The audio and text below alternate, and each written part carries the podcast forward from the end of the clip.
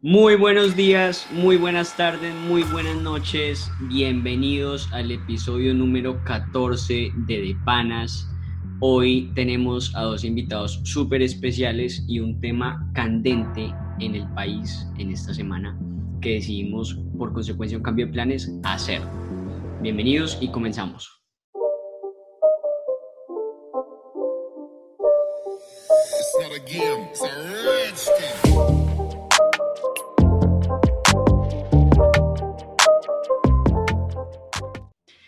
Y bueno, antes de comenzar, queremos rápidamente agradecerles por todos los que han estado viendo nuestro contenido. Llevamos más, siempre hacemos el recuento, vamos ya 14 semanas y pues ya eso es larguito tiempo, entonces pues ha sido un proyecto muy especial.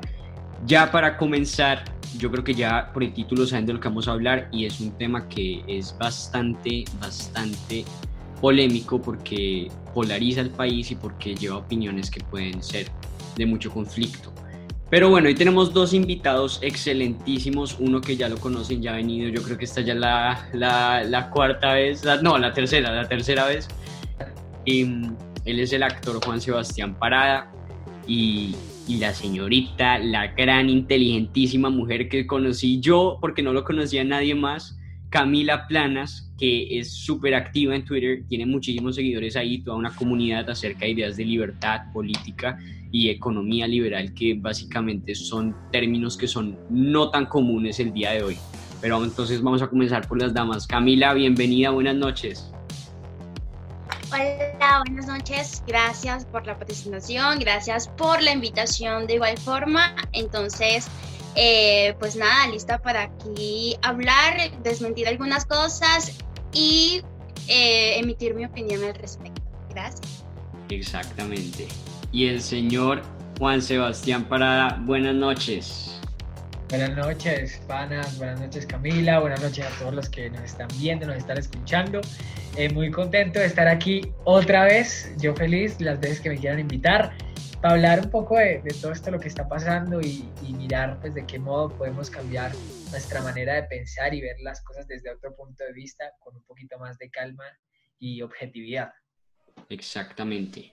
Y hay un saludito de 10 segundos de los panitas que están hoy. Señor Truji, señor Quinto, good night.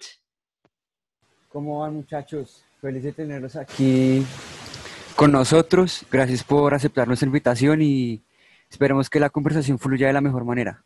El Quintico y el Quintico. ¿Qué dice Juanes? ¿Qué dicen todos? Eh, otra vez acá, un episodio más, el episodio 14 y pues listos para hablar. Que comience. Listo. Entonces vamos a hablar del tema que ya saben qué es lo que pasó, que desencadenó todo por un abuso policial hacia un sujeto llamado Javier Ordóñez en la ciudad de Bogotá, que pues trajo una polémica enorme en esta semana en Colombia alrededor de lo que es el tema de abuso policial, que es una queja de la ciudadanía hace ya un buen tiempo supuesta sobre la institución y por, o por otro lado, pues todas las fuerzas políticas que quieren o aprovechar el tema para poder hacer su propia campaña o bien pues promover un discurso como de, de reforma para la policía y pues lo importante es analizar qué tan viable o no son este tipo de ideas para el país. Para comenzar, pues para ponerlos rápido en contexto, esto pasó el 9 de septiembre en la noche eh, y pues más de siete disparos del taser por parte de un policía pues terminaron con la muerte de este señor. Camila, ¿qué opinas de este evento como tal? O sea, ese evento, lo que pasó en la noche, ¿te pareció que fue una situación legítima, mal hecha? ¿Qué opinas? Mira, em, obviamente, y yo creo que todos estamos a favor o de acuerdo de que esto fue un acto, eh, un acto delictivo, porque no es justo o la policía no tiene la autoridad de matar o de asesinar a ningún civil bajo las circunstancias en que lo hizo o cómo se dieron las cosas. Entonces, eso fue un acto de injusticia, estamos totalmente de acuerdo en ello, eh, estuvo mal de la policía y debe ser sancionado, no todo el gremio, obviamente la persona que lo cometió, porque la ley es así, actúa de forma individual, no de manera colectiva. Si vamos a castigar a alguien, castiguémoslo de forma individual y por sus actos y no todo el gremio.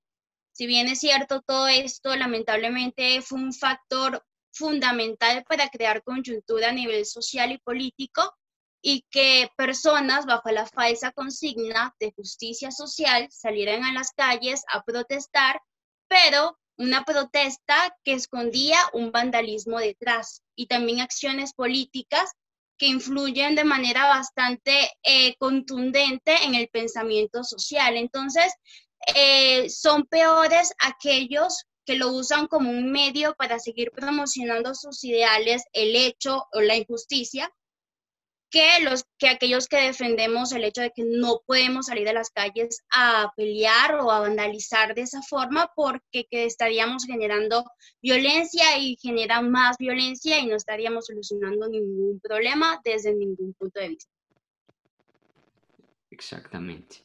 Yo creo que es un tema que eh, sin, sin ningún control se volvió masivo y como siempre los colectivismos terminan siendo tan destructivos, pues es lo que pasó, pero yo quiero saber la opinión de la misma pregunta del señor Parada. ¿Qué opina? ¿Qué pasó ese día? ¿Si fue legítimo o no fue? Pues...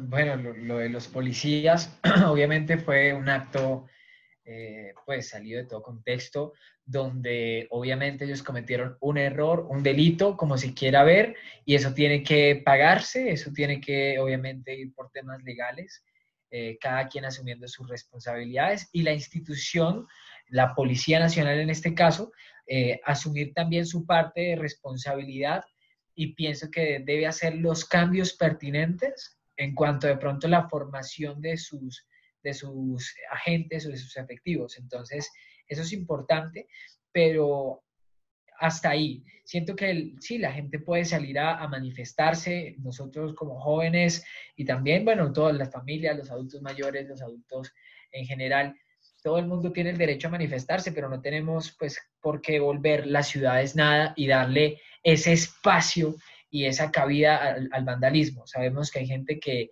le encanta aprovechar de todas estas situaciones. Lo vimos en videos como el de los muchachos que estaban armados eh, asaltando la, gente de los carros en Suba y los buses del SITP. Eh, vimos también cómo descaradamente eh, políticos colombianos muy, muy, muy, muy, eh, con mucho peso, mucho, mucho reconocimiento, sacaron provecho de esto, incitando a la gente y, no llamando a la, a la, cordura. Y a mí lo que más me llamó la atención y lo que más me indignó de eso es que muchos de ellos, bueno, ellos en general son, son funcionarios públicos, trabajan para el Estado, son parte del Estado y deben respaldar el Estado y sus instituciones. Obviamente condenar lo que está mal y, que se lleve el debido proceso, pero no llamar al vandalismo y a la anarquía. Eso es algo que para mí es sumamente importante. Entonces, pienso que podemos manifestarnos, pero con calma, muchachos, y sin llegar hasta esos extremos.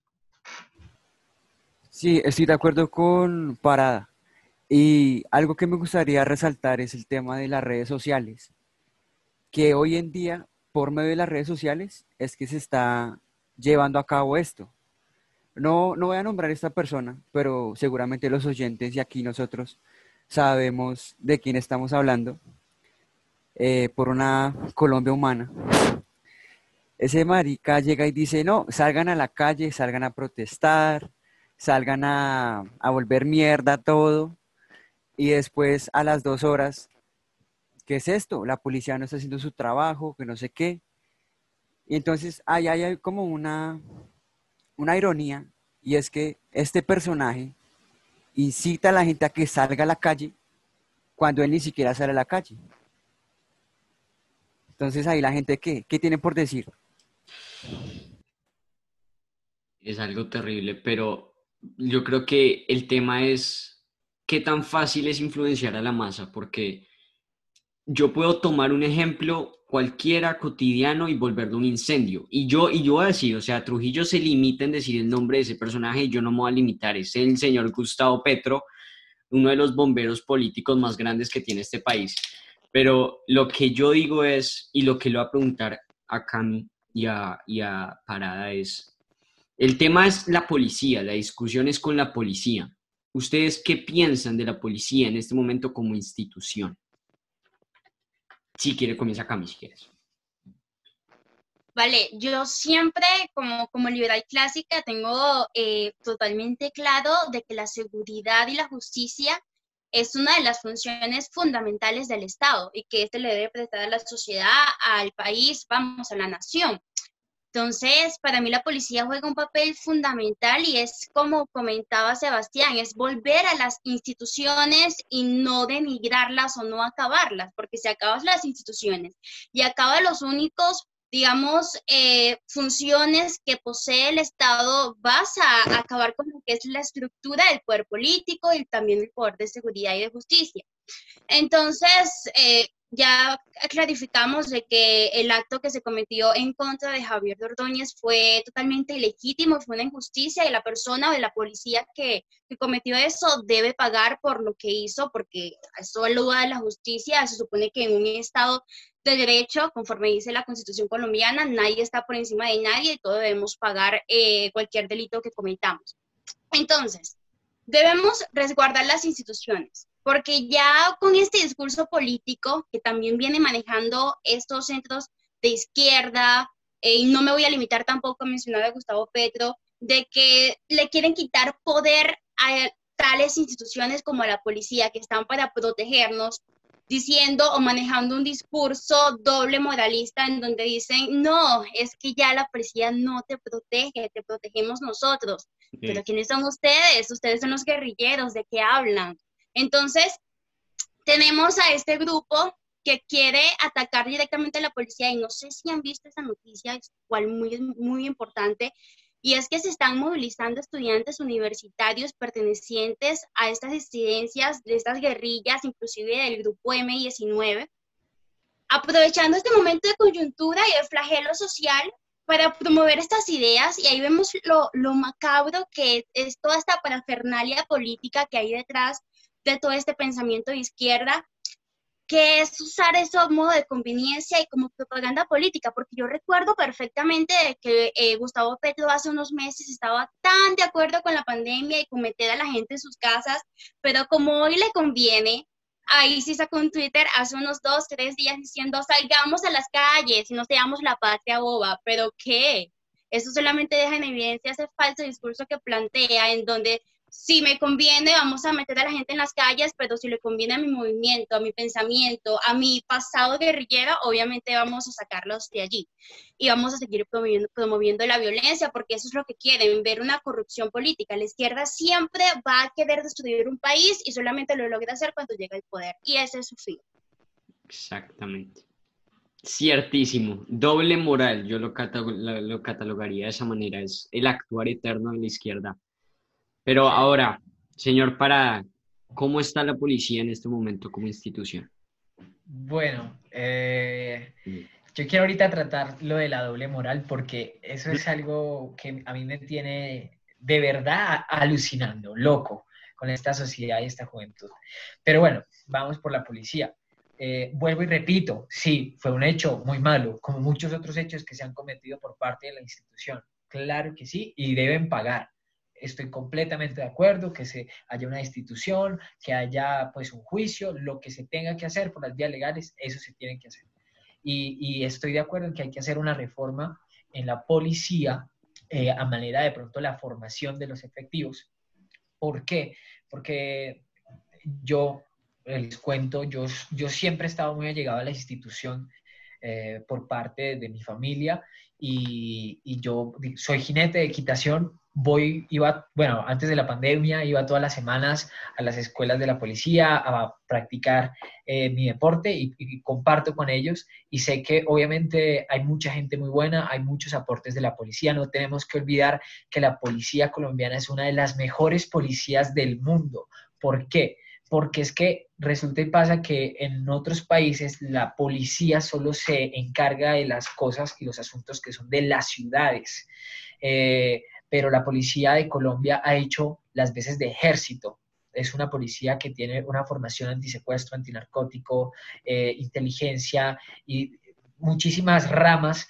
Entonces, han aportado muchísimo para la seguridad del país, para un país como Colombia que hemos sufrido tanto. No podemos olvidar eso. Se me hace indignante que muchos jóvenes digan que hay que estudiar para no ser policías. Yo creo, estoy casi completamente seguro que todos los que dicen eso no tienen el carácter para ser un policía. No lo tienen, no tienen las facultades. Entonces, eh, siento que sí hay que hacer cambios, pero no podemos olvidar todo lo que ha aportado la policía y todo lo que eh, estos héroes, porque muchos son héroes, son personas que se han sacrificado, que han dejado a sus familias de lado por brindar una seguridad en las ciudades, por brindarle una seguridad al campesino. Eh, todos ellos tienen su función y no podemos olvidar eso.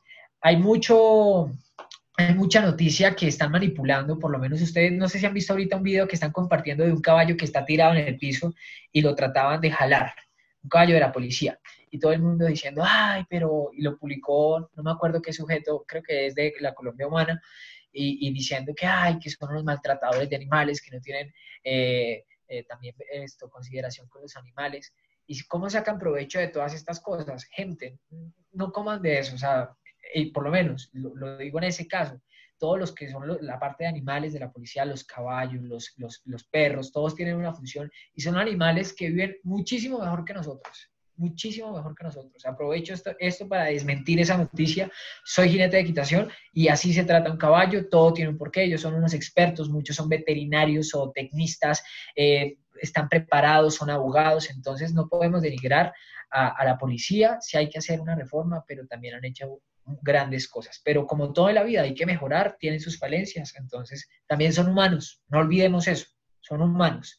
Eh, y respecto a la doble moral, pues este señor Gustavo Petro sí convoca las marchas, muy bonito y todo, pero yo me pregunto, ve, mataron a una persona, que claro, una vida es una vida, y no fue el día anterior que salió este señor Timochenko en la JEP eh, diciendo y que no reconocía que las FARC había violado y reclutado jóvenes eh, durante pues esa época en que estaban activos, ¿no? Porque siguen activos.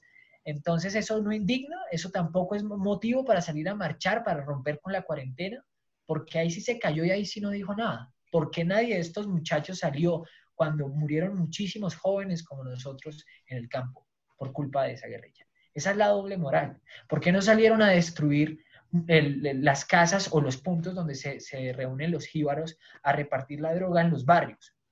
¿Por qué? Porque estoy seguro que muchos de los que salieron a marchar estoy completamente seguro que muchos son consumidores también. No puedo decir que todos, pero hay, hay un gran porcentaje y lo digo porque los conozco. Entonces hay una doble moral increíble, increíble. Y nos falta mucho, mucho amor, mucho, mucho sentido de pertenencia con las cosas colombianas. Y aprovecho lo que decía para, para dar mi punto de vista eh, respecto a la policía como bien decían muchos acá, no todos son malos como lo quieren pintar las protestas de que todos son unos putas que nos vulneran acá los derechos, acá no.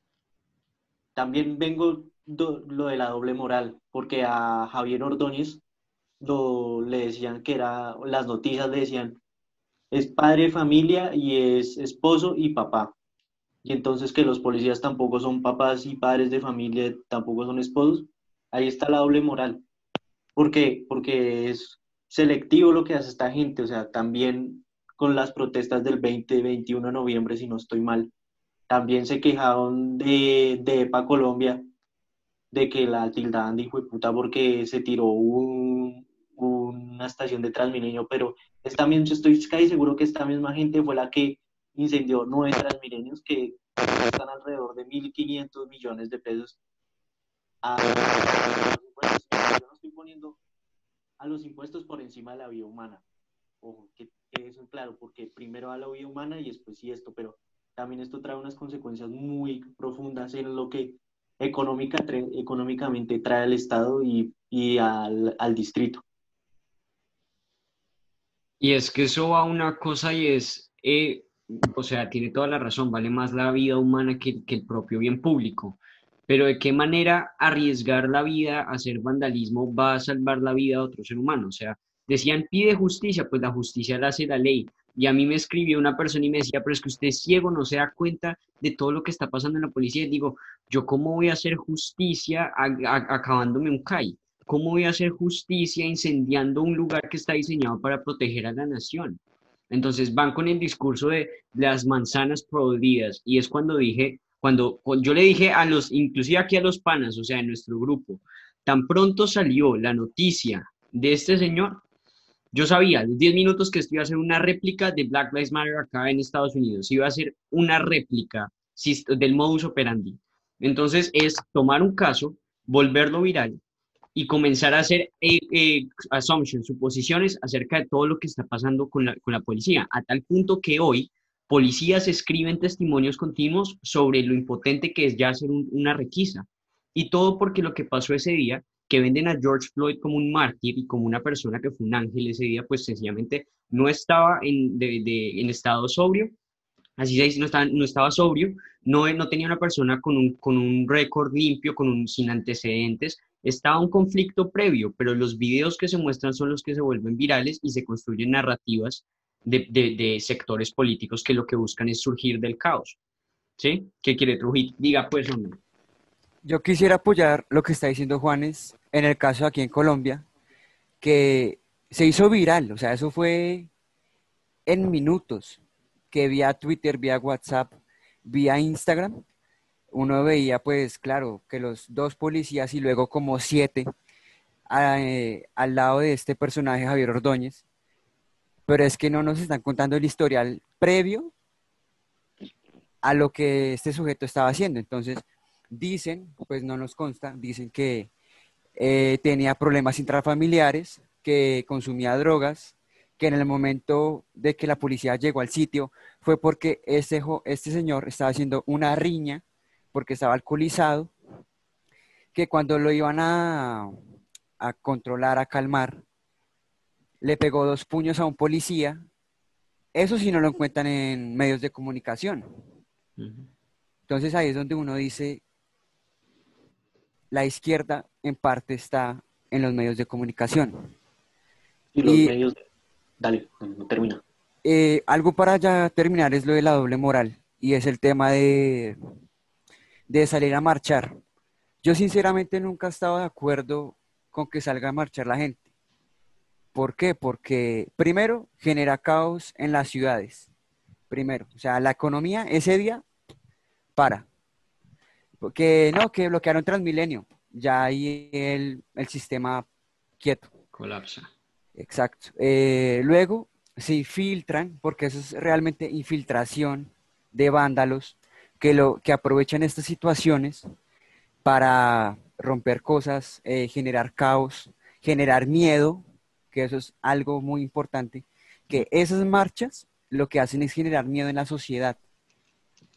Porque después uno le dice, no, no salga porque puede que se encuentre con una marcha y como muchos muchachos puede que hayan salido a marchar estos días en sano juicio, que por qué no, si yo apoyo la marcha, y hay como siete, ocho pelados muertos hasta ahora, no sé muy bien el dato exacto. Que ni siquiera... vas a decir, Quinto? ni siquiera llegan esos pelados por, por, o sea, hay unos que ni una niña, creo, 17 años, algo así, que estaba yendo a visitar a una amiga y le dieron tiros en la espalda. O sea, exacto. Bueno, quinto, También quería hablar de la transparencia de los medios, o sea, eh, nunca dieron la noticia completa, nunca, es como que nunca hubo ese esfuerzo de, buscar toda la información y dársela por completo al ciudadano. Ahí es donde ocurre un lavado de cerebro ni el mal parido, o sea, están condicionando a la gente para dejar a este man, a, este, Javier Ordóñez como un martirojo, ¿no?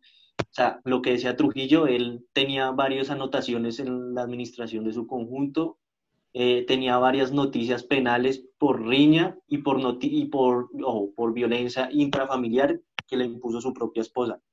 También decían rumores que este, este sujeto eh, hacía bebetas de, de tres, cuatro días, que metía mujeres supuestamente que decía vicio, pero ojo, también quería ir con esto que tampoco es una excusa para justificar los actos que hizo la policía. Aún así me sigue doliendo a la muerte este sujeto con todo lo que hizo, porque es una persona y no importa todo lo que hizo, lo malo que hizo, eh, si le pegó a alguien, si hizo esto, no justifica la muerte de un ser humano. Además, todo sobre, doble moral. Yo cuando vi la noticia de que muere un sujeto durante un procedimiento policial y las imágenes se me hacían muy parecidas a la de George Floyd, yo dije, va a suceder muchachos, va, va a pasar indiscutiblemente y ahí es lo que vengo, es que este país no tiene un culo de identidad propia. El, día que debimos salir a marcharnos, fue el día que Timochenko hizo estas declaraciones de que no, no, no, no, no recluté niños, no, no violé niños, como mierda, o sea, no saliste a marchar, o sea, la gente, esto va para la gente que saliste, que salió a marchar, no saliste a marchar cuando Timochenko salió, pero sí saliste a marchar por eso.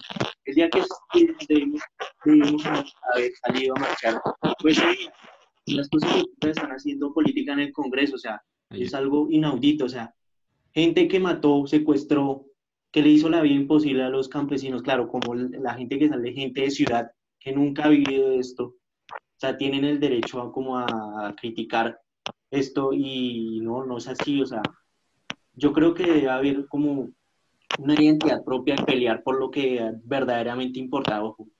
Esto, esto importa, o sea, sí, porque ya van varias veces de que la policía hace estos actos de abuso policial, ya se han vuelto muy frecuentes, pero también debe haber como esa moral para también protestar por esto que está pasando, que me parece mucho más importante de que una persona eh, salga a decir estas declaraciones, porque también Amnistía Internacional calificó este hecho como vergonzoso, o sea, una institución internacional, o sea, es una vergüenza que este señor salga a decir que nunca reclutó niños.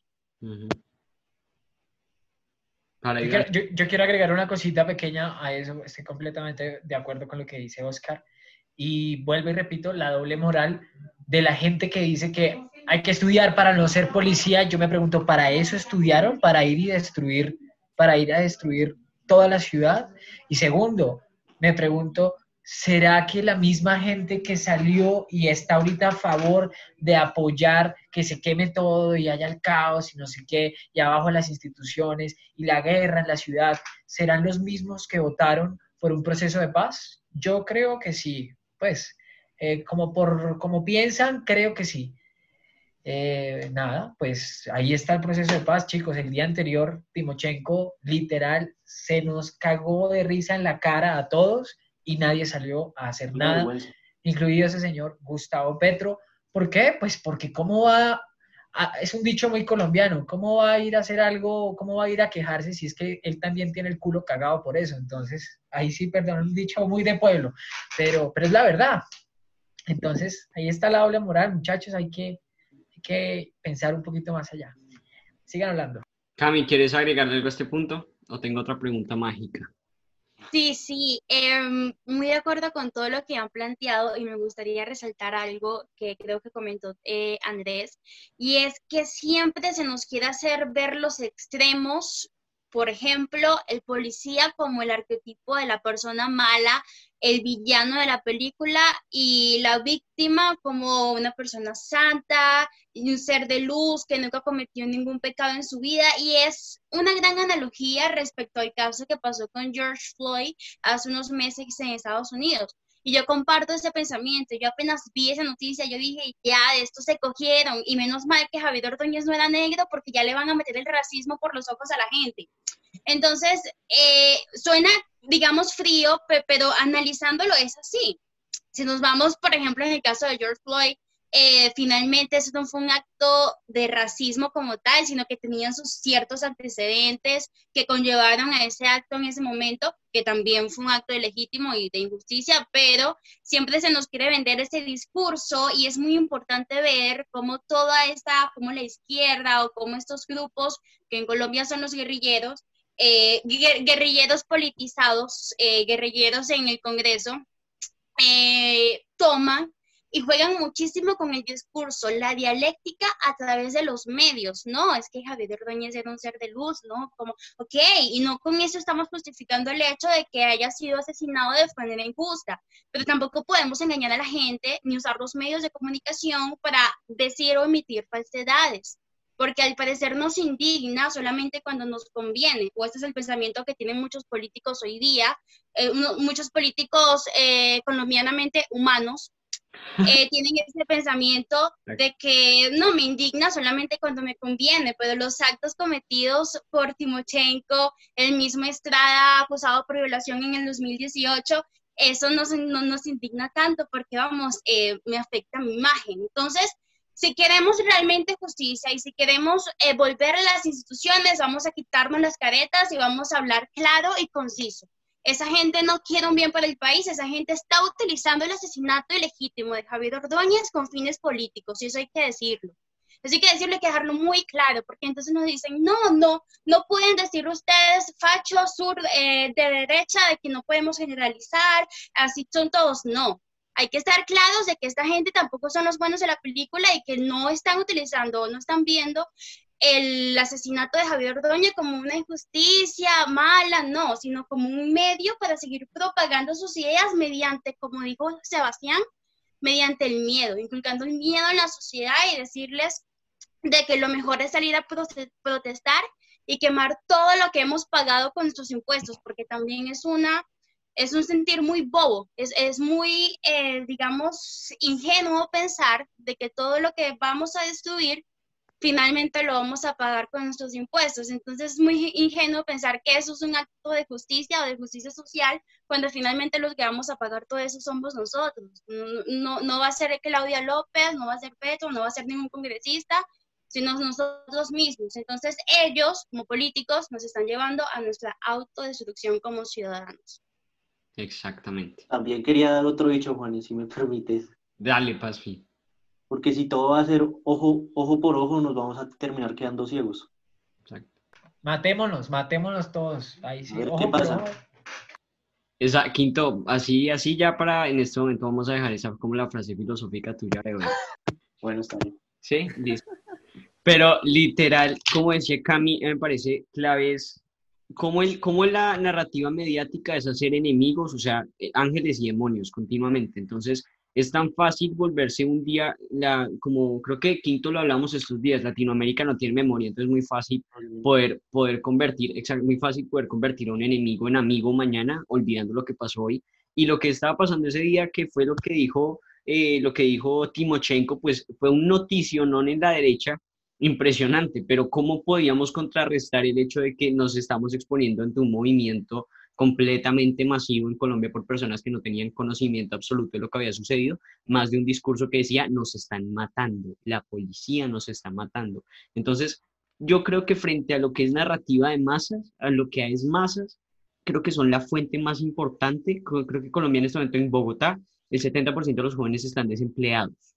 Entonces, tenemos una cantidad masiva de pelados haciendo nada en sus casas esperando un movimiento reaccionario supuestamente que les permita coger una ocupación para poder sentirse importantes y como lo discutíamos hace unos días, pues tener su propia identidad. No son capaces de construir un pensamiento individual y caen en las narrativas colectivas de personas incendiarias como son el señor Gustavo Petro. Pero bueno, cambiando ya otro, a otro aspecto de la situación.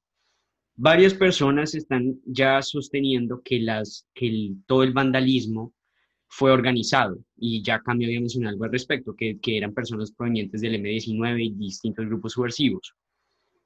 ¿Lo ven muy viable y lo ven así o es el desencadenante de una juventud descontrolada o si hay una fuerza de, de vandalismo ya dirigida? Porque yo tengo una estadística acá, que es que lo que pasó en Bogotá, un tercio de los 156 centros de, atención inmediata, comandos de atención inmediata en Bogotá ya han sido incendiados, o sea, un tercio, y eso fue en menos de dos días, o sea, un día. ¿Qué pasó? Si, si hay un orden, si hay un cerebro que trasciende más allá de la mera emocionalidad de la masa, ¿qué opinan? Cami. Mira, yo pienso que sí, que totalmente. No podemos pensar de que estos grupos tan organizados y de forma tan mediática salieron a las calles a hacer lo que hicieron si no hay una mente detrás o una, una planificación anterior a eso. De hecho, salieron varios documentos eh, donde se confirmaban de que estos grupos ya tenían cierto entrenamiento en armas y en ataques para poder salir a protestar cuando surgieran estos flagelos, esas coyunturas sociales para aprovecharlos en el ataque. Obviamente todo esto alude a lo que es la guerrilla y diferentes grupos, entre los más mencionados M19, que todavía, como tú decías, Juanes, siguen teniendo vigencia en nuestros días, aunque eh, en el plano mundial o, o latinoamericano no se plantee, nosotros como ciudadanos sabemos y conocemos que es así porque conocemos y padecemos nuestra realidad. Entonces, obviamente hay una, hay un artificio detrás, toda una planeación para que esto ocurra y que se desencadene en la parte más violenta. Entonces usan este sentir de muchas personas que yo conozco, que personalmente sé que no forman parte de estos grupos, pero que mediante el, discurso usan la, la manipulación como frases de nos están matando. Pero ya va, mataron a una sola persona. Al día siguiente de lo de Javier Dordóñez, debido a todas las protestas, amanecimos con tres muertos. Y no por la policía, por los mismos eh, eh, personas que hacen actos vandálicos a través de estos medios o en base a esta justicia social que ellos quieren alegar. Entonces, esos tres muertos no valen mucho. Ah, no, porque murieron por Javier Ordóñez. No es cierto, esas personas no querían morir. ¿Quién va a querer morir eh, eh, en manos de todos estos grupos solamente por justicia? En lo absoluto. Es totalmente contradictorio ese discurso yo sí estoy totalmente segura de que la mayoría de estas personas o el grupo detrás ya tiene esto planificado porque saben cómo usar un arma, saben cómo eh, plantearse, cómo distribuirse de manera estratégica en las ciudades, eh, dependiendo de dónde vivan, donde se encuentren. Eh, y estoy totalmente segura de que ya eso tiene una planeación anterior para poder desembocar en lo que hemos visto estos días. De acuerdo, de acuerdo. Señor Pará, ¿qué opinas al respecto? No, completamente de acuerdo. Eh, yo digo que es un poco de todo, ¿sabes? O sea, porque tengo amigos que estuvieron marchando, eh, entonces, pues, pero, pero hablo con ellos y muchos van es como por moda, la verdad, van porque era lo que tú decías, es gente que a lo mejor, eh, pues no, no sé, la cuarentena a lo mejor nos ha quitado muchas cosas que hacíamos cotidianamente, entonces, los estragos del tiempo libre, entonces eh, eso por un lado, ¿no? Y por el otro, la organización, obviamente, de los grupos que, que tiene la, la oposición, la, la, izquierda, y en comando de este señor Gustavo Petro, alias el Cacas.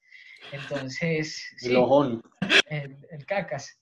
Entonces, eh, pues claro, obviamente ellos, ellos, ellos tienen muy claro, además, pues están, también tienen acceso a cómo funcionan la, la, policía, cómo están distribuidos, todo el tema de, de, planeación, entonces saben dónde tienen que atacar, dónde se tienen que posicionar, dónde los van a golpear más duro. Obviamente, ellos tienen eso muy bien organizado y aparte, entonces, si se genera ese espacio, se genera parte cabida para que los delincuentes, la gente que va a robar, eh, haga de las suyas, como pasó con el de uno, como pasó en muchos lados. Entonces, eh, pues se junta todo, se junta todo. Entonces mi invitación es a la gente que analice un poquito, vayamos un poquito más allá y, jóvenes, yo, no, esta no es la manera. Yo, yo estoy muy indignado aún con la gente que dice que no hay que, que, que hay que estudiar para no ser policía. Me da, me da risa que mucha de esa gente es, es, es eh, de los derechos y, y, que las comunidades, ay, la igualdad y, y tan bonito y amor y paz. Y con esto que estás diciendo, yo me pregunto una cosa, si de pronto tú eres de los que piensas así, tú estás diciendo que tú eres mejor persona por estudiar en una universidad, estás diciendo que eres mejor persona que el campesino que no tiene el dinero para poder acceder a la educación, que una persona que no tiene los medios, eres mejor persona por eso, por ir a la universidad, eso te hace mejor persona. Mejor que un policía, que a lo mejor muchos muchachos que no tuvieron las oportunidades que tú sí tienes, pero solo por ir a la universidad eres mejor. Piénsalo. Si de pronto eres de los que publicó esto y los que piensa así. Ahí esa ideología de los derechos y de la igualdad se cae. No está siendo lógico con lo que estás predicando. Y yo estoy, y estoy casi seguro que esa gente que dice hay que estudiar para ser policía, estoy casi seguro que es la gente que apaga microfonito, camarita en clases online y a mimir. No ponen ni atención, es que son unos dobles morales de mierda. No lo sé. Es que es lo que es lo que es, es lo que es la izquierda, pero lo que digo que cuando como le apunta a los jóvenes, hay que conquistar jóvenes. ¿Qué? ¿Qué tiene que... Lo, que, lo que estás diciendo tú de la izquierda, que, que yo no veía a la gente así emputada cuando mataron a estas nueve personas en Nariño. Exacto. No, no las veo emputadas, pero cuando ve la izquierda, que es el, el que la caga, es el Estado, ay, yo, yo, yo yo estoy casi seguro que cuando vieron la noticia de que murió este hombre en procedimiento policial, estaban celebrando, o sea, yo dije que se ganaron el baloto estos putas porque sabían lo que iban a hacer, iban a aprovechar de esto. Yo estoy, yo estoy seguro, perdón, que si todos los muchachos que salieron a marchar tuvieran esa misma berraquera para ir y parársele de frente a estos cínicos miserables de las FARC como Timochenko o tener la misma berraquera para estudiar, para trabajar, para crear empresa, para generar eh, trabajo, para hacer crecer la economía, para realizarse como personas, ir tras sus sueños, eso sí sería un verdadero cambio para el país. ¿Dónde están enfocando su energía y su berraquera, muchachos? Que es que eso iba algo muy corto que iba, iba a decir es que no es tanto, o sea, porque en este momento hay tantos feministas que no saben ni qué defienden a favor del aborto, no saben ni qué defienden, animalistas no saben ni qué defienden, ecologistas, porque el foco de conquista son minorías. Y si usted les cambia las narrativas de manera inmediata, les dice, hey, mira, si ves allá, ese es tu enemigo, si ves, entonces no tiene ninguna, lo que digo es, es moda porque hay tantas personas que no tienen la capacidad, eso es una cosa Ortega y Gasset, que es el, el hombre masa, no puede pensar, solo tiene ideas, pero no sabe cómo idear, o sea, cómo hacer, cómo pensar, el proceso de pensamiento. Pues cualquier narrativa que tengan al frente los conquista entonces, son esa, esa cantidad que no logran meter en su mente y procesar, bueno, esto es lo que yo quiero, moralmente salgo a la calle, rompo un CAI y construyo, no se hacen la pregunta. Y son las ovejas perfectas de los movimientos políticos encabezados por quienes no tienen, los que buscan votantes sin cerebro, porque sencillamente son idiotas útiles, a decirles como el señor Petro, que no puso otra palabra más para lo que estas dos cosas que me sacaron la piedra. Y una es, masacre en Bogotá, o sea, ya le pone masacre. Encendamos a la gente, estamos en una masacre. Y lo otro, 15 eh, publicaciones seguidas. Arde Suba, arde no sé qué, arde. O sea, ya quería un Berlín, no sé, yo no sé qué quería este hombre con tal de incendiar a la gente. El man en su mansión en Chía tranquilo, mirando al cielo, los otros mamertos en, Miami tomándose fotos. Vamos a hacer un cacerolazo, pero están tranquilos en su apartamento. Los influencers con un pensamiento totalmente vacío, subiendo fotos de tranquilo, es terrible, pero ellos no han tenido ningún problema de uso policial. Y es toda una narrativa que trasciende, toda una narrativa que se esparce en las mentes de los jóvenes lastimosamente y terminamos en masas enteras votando por personas que les ofrecieron mentiras. Entonces es como el riesgo más grande de lo que representa este tipo de eventos como este, que bien se puede olvidar en una semana o puede ser la herramienta más fuerte de la izquierda, todo el tiempo recordando. O lo, bueno, y cierro con esto, que iba a decir dos cosas. Una, hoy yo comenté en un post de Gustavo Petro y no me acuerdo como un comentario como su único objetivo al final es la destrucción a la patria. Y un man, después de como mil puteadas, porque fue, fue, fue puta, pa, pa, pa, de una, demasiada gente, uno llegó y dijo, eh, hermano, ¿usted qué hace aquí? Usted tiene que salir a la calle a reclamar derechos.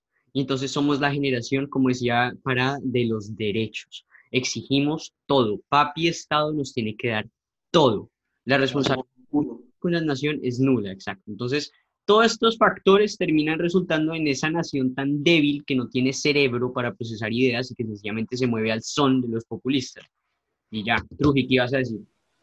Bueno, yo quiero tener y tomar algo que ha dicho cada uno que me parece muy importante destacar. Lo primero es el tema de la organización. O sea, es evidente, evidente, que esto ya estaba organizado. ¿Por qué? El año pasado, como muy bien lo decía Quinto, armaron un, mierdero, literal, un mierdero, pero llegó diciembre, ay no, novenas, eh, niño Dios, toda esa maricada. Dijeron, no, paremos, paremos paremos. Y necesitaban una excusa para volver a hacer un mierdero en la ciudad y en el país. Porque comenzó en Bogotá y hay de la nada, de la nada en horas, paro nacional. Exacto. Comenzando por ahí. O sea, ahí ya hay algo que ya se sabía que iban a meterse por ahí. Es evidente que el abuso policial existe, o sea, existe pero como muy bien los dicen, y van a decir, no, que son tibios, que no, marica, unos y otros no.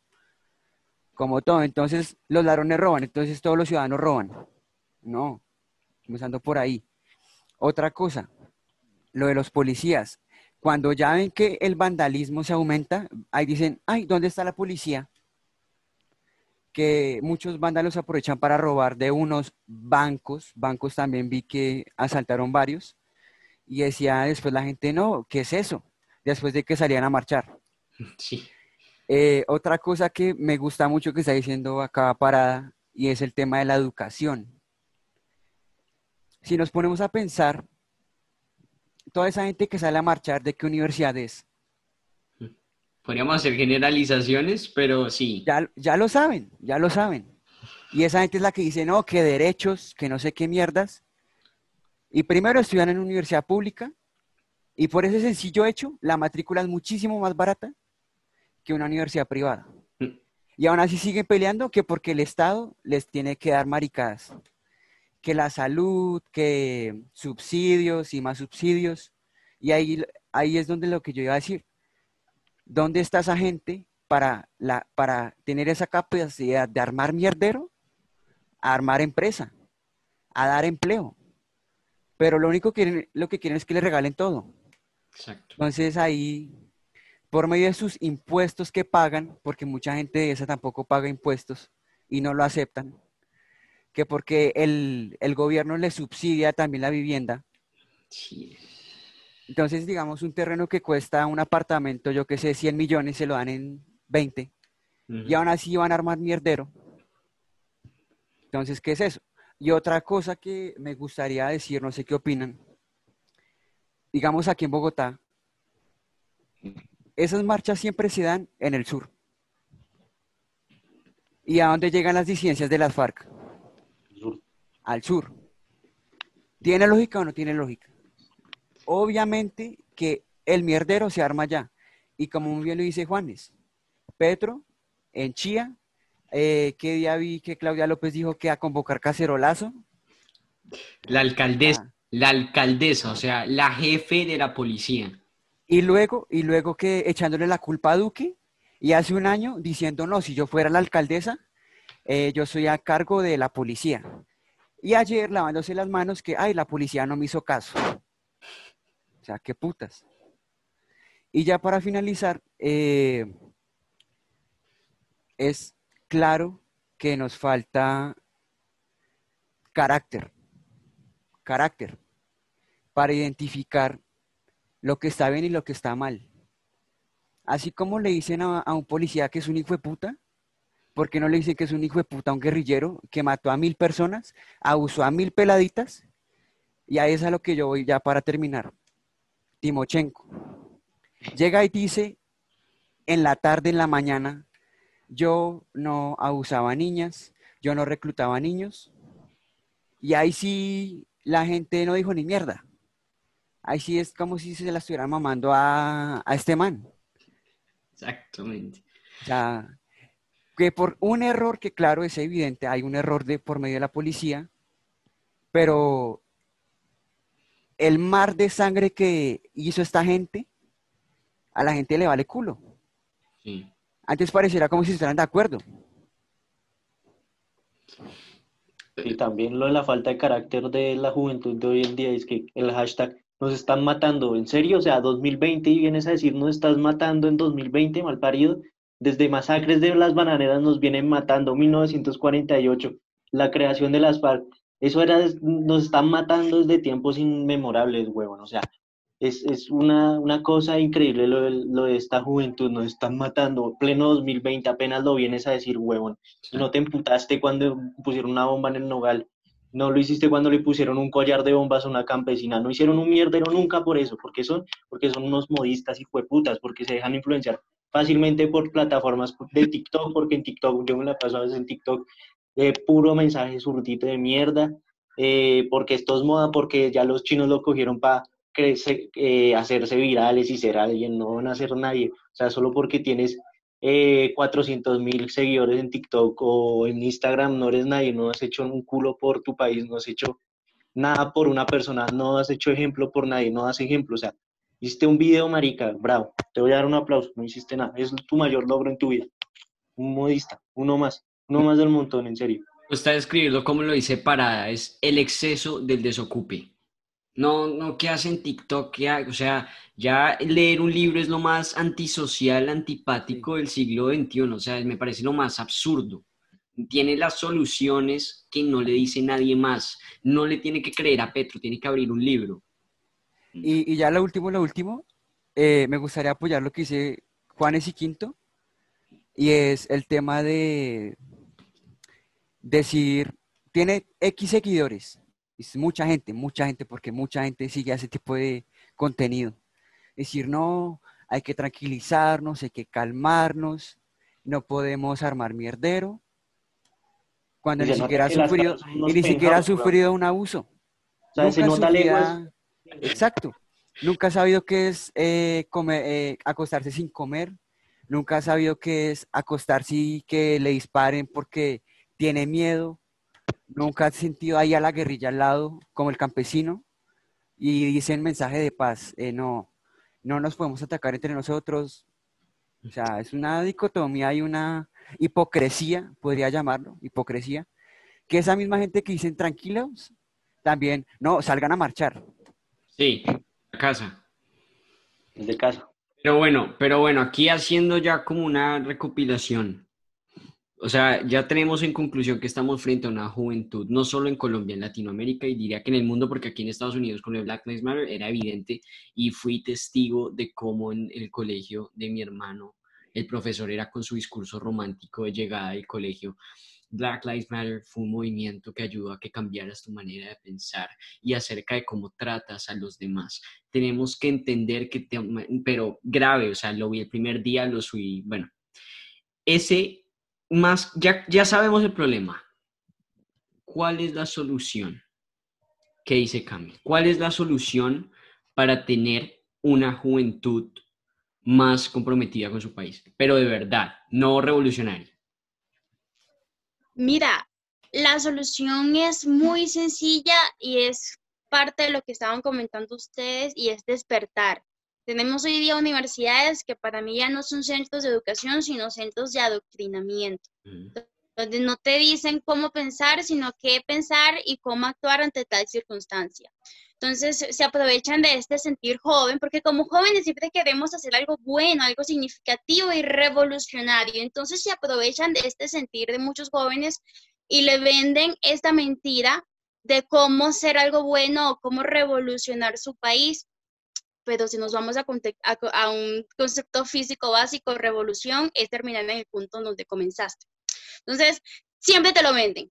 Por eso es que hay que, como juventud, debemos despertar despertar, estudiar, instruirnos, porque ellos son los que siempre critican la patria boba, pero son las que la promueven porque les sigue, con, eh, les, sigue eh, les conviene, les conviene que seamos bobos, estúpidos, que, que no pensemos, que no razonemos, de que eh, siempre compartamos el discurso, nos están matando, o cualquier otra consigna que saque esta gente. Entonces mi llamado es a despertar, porque ciertamente tenemos universidades como centros de adoctrinamiento, pero nosotros mismos como seres pensantes que podemos razonar, estamos llamados a eso y como individuo, que como individuos, el cual es la minoría más pequeña, tenemos una gran responsabilidad. Se habla mucho de derechos, pero se habla poco de la responsabilidad de nosotros.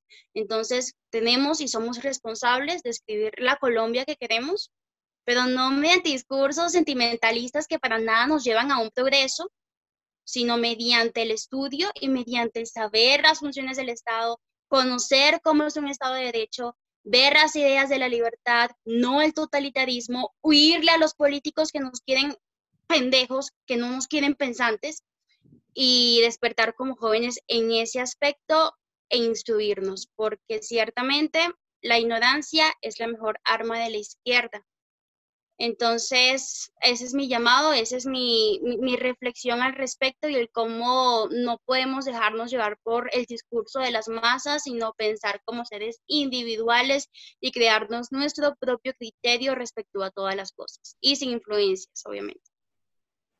Exactamente, clarísimo. Señor, para cómo cambiamos esta juventud. Bueno, hay varias, hay varias cosas que quiero mencionar.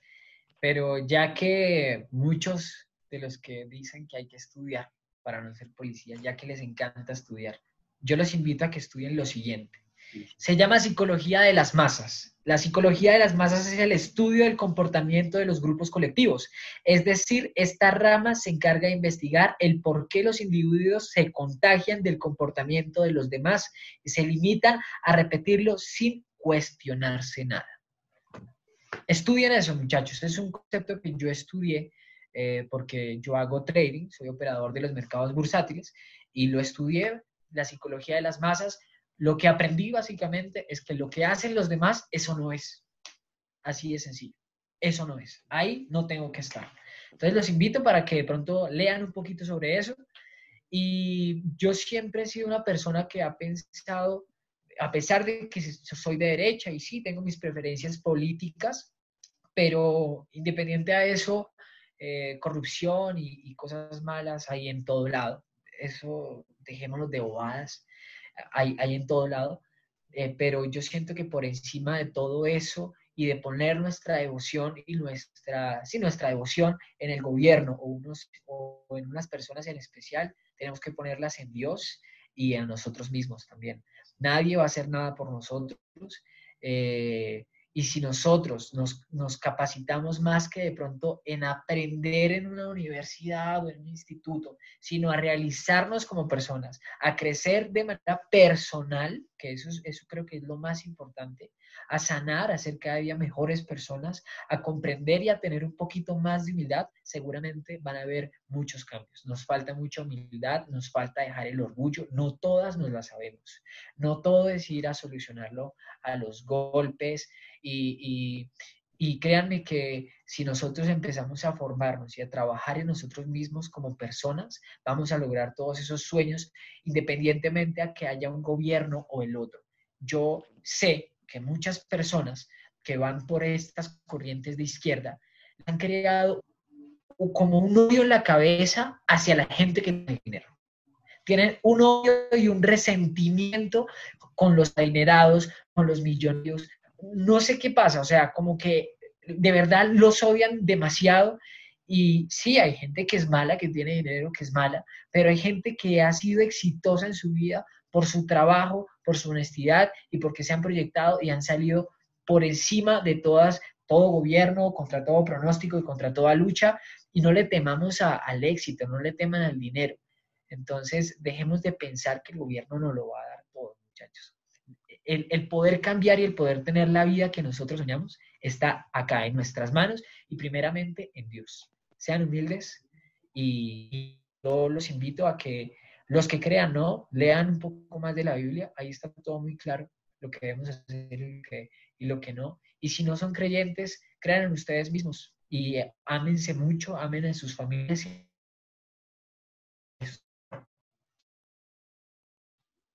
Es claro, es claro.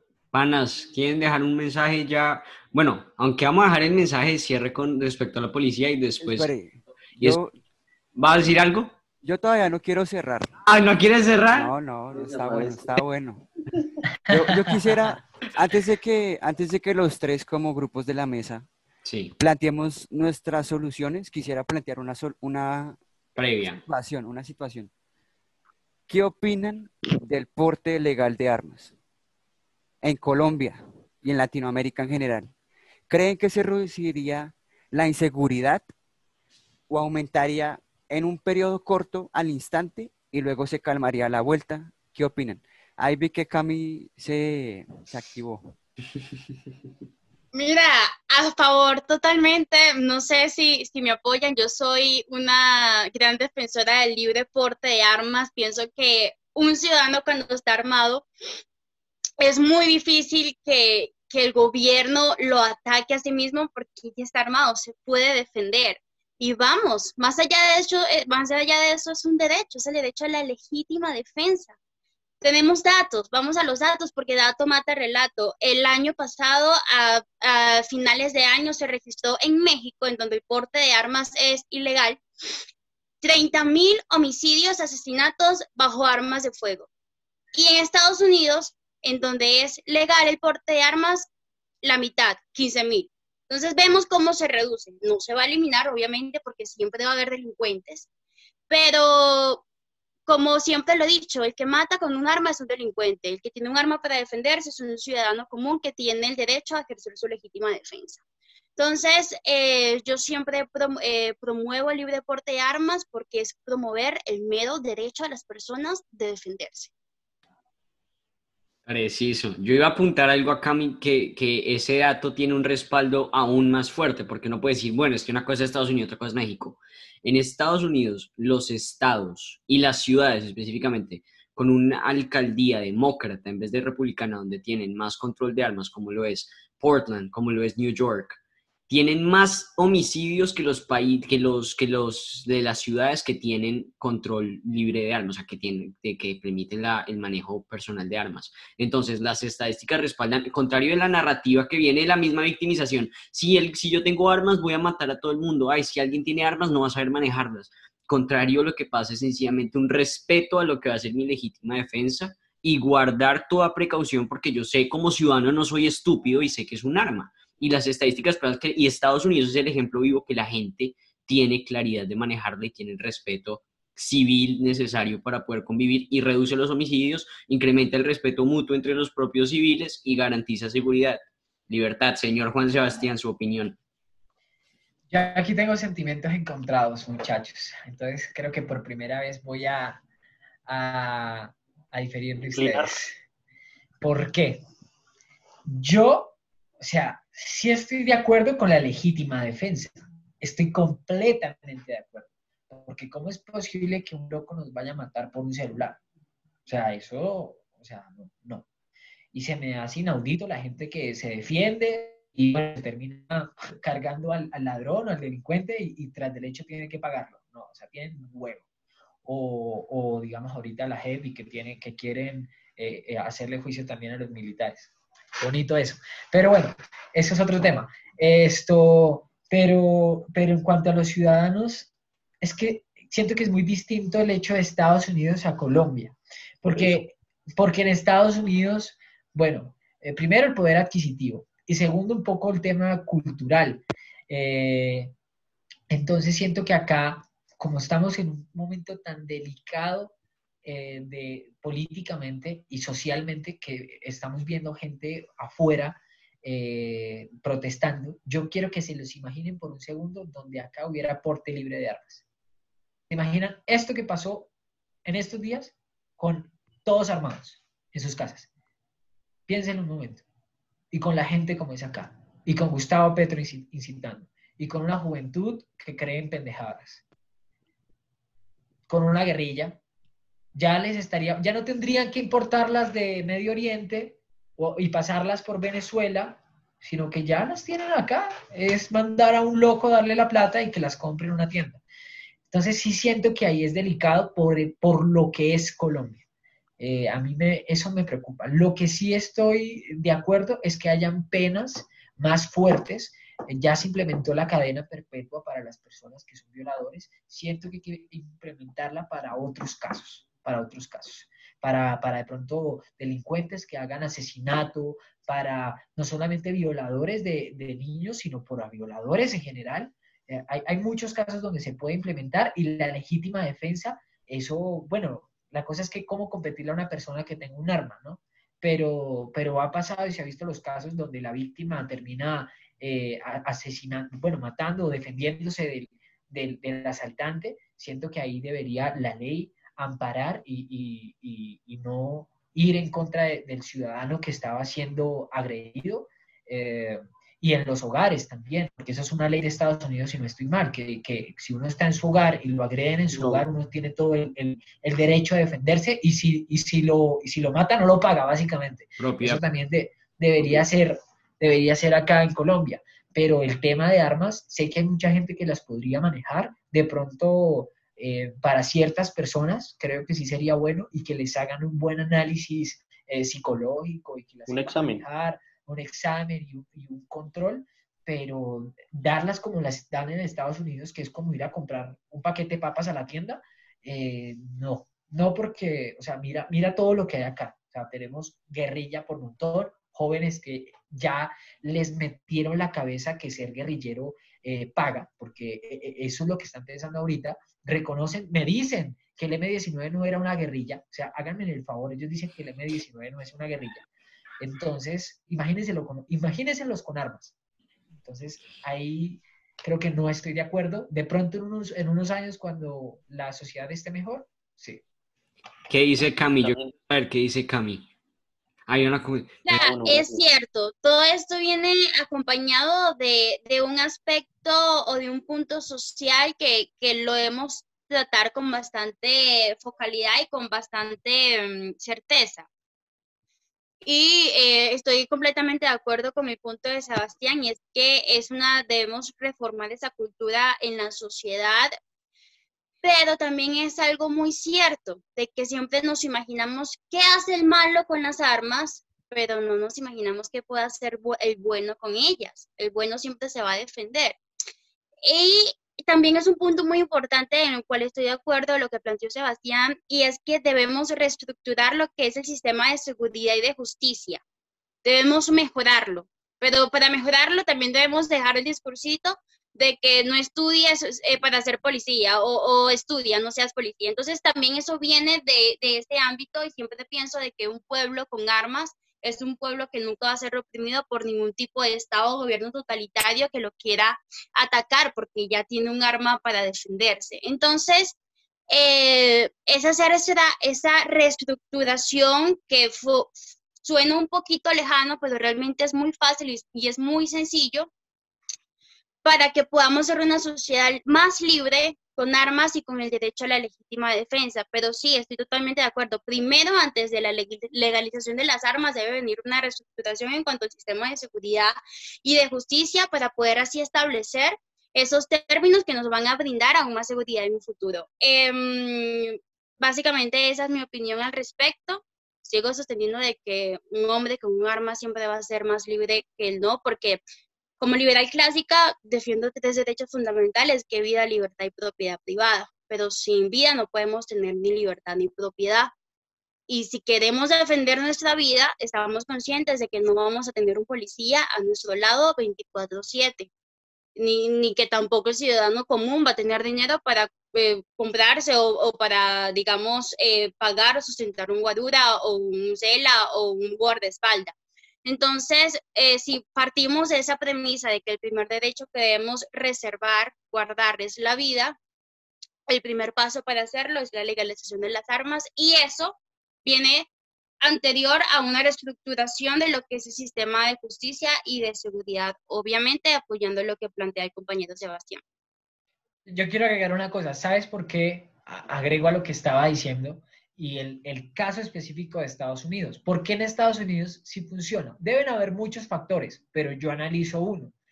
Resulta y pasa que es que Estados Unidos desde, desde, ponle tú la Segunda Guerra Mundial, antes de la Segunda Guerra Mundial, en ese crecimiento económico y en esa carrera que ellos emprendieron a ser una gran potencia, de hacer esa nación salvadora del mundo, eh, eh, en las guerras mundiales y en las diferentes luchas que han hecho, ellos han creado un, un patriotismo demasiado grande. Ellos aman su, país, son muy amantes de, lo que significa Estados Unidos y no se van a levantar contra lo que ellos han construido.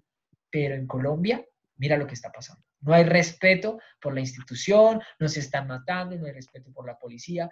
Entonces, este no es el momento. Yo pienso que este no es el momento porque no hay patriotismo en Colombia. No hay en este momento la juventud y los que van a tener esas armas en las manos no tienen patriotismo y piensan que Colombia está vuelta naco, cuando no es así. Sí, hay muchas cosas malas, pero tenemos cosas muy buenas. Pero primero tiene que haber un cambio en la sociedad absurdo. Yo voy a decir una hipótesis muy loca, muy no tiene sustento, pero la voy a decir. Colombia, o sea, los puntos más ineficientes de la sociedad colombiana están controlados por el Estado. Y la, es decir, vamos a la educación paupérrimamente pésima y como decía Cami, adoctrinante y tenemos, yo tengo pruebas y creo que acá en Los Panas conocemos cómo es el, el, cambio de chip inmediato con la educación pública, que no es sencillamente una educación mediocre, sino una educación ideológica directamente.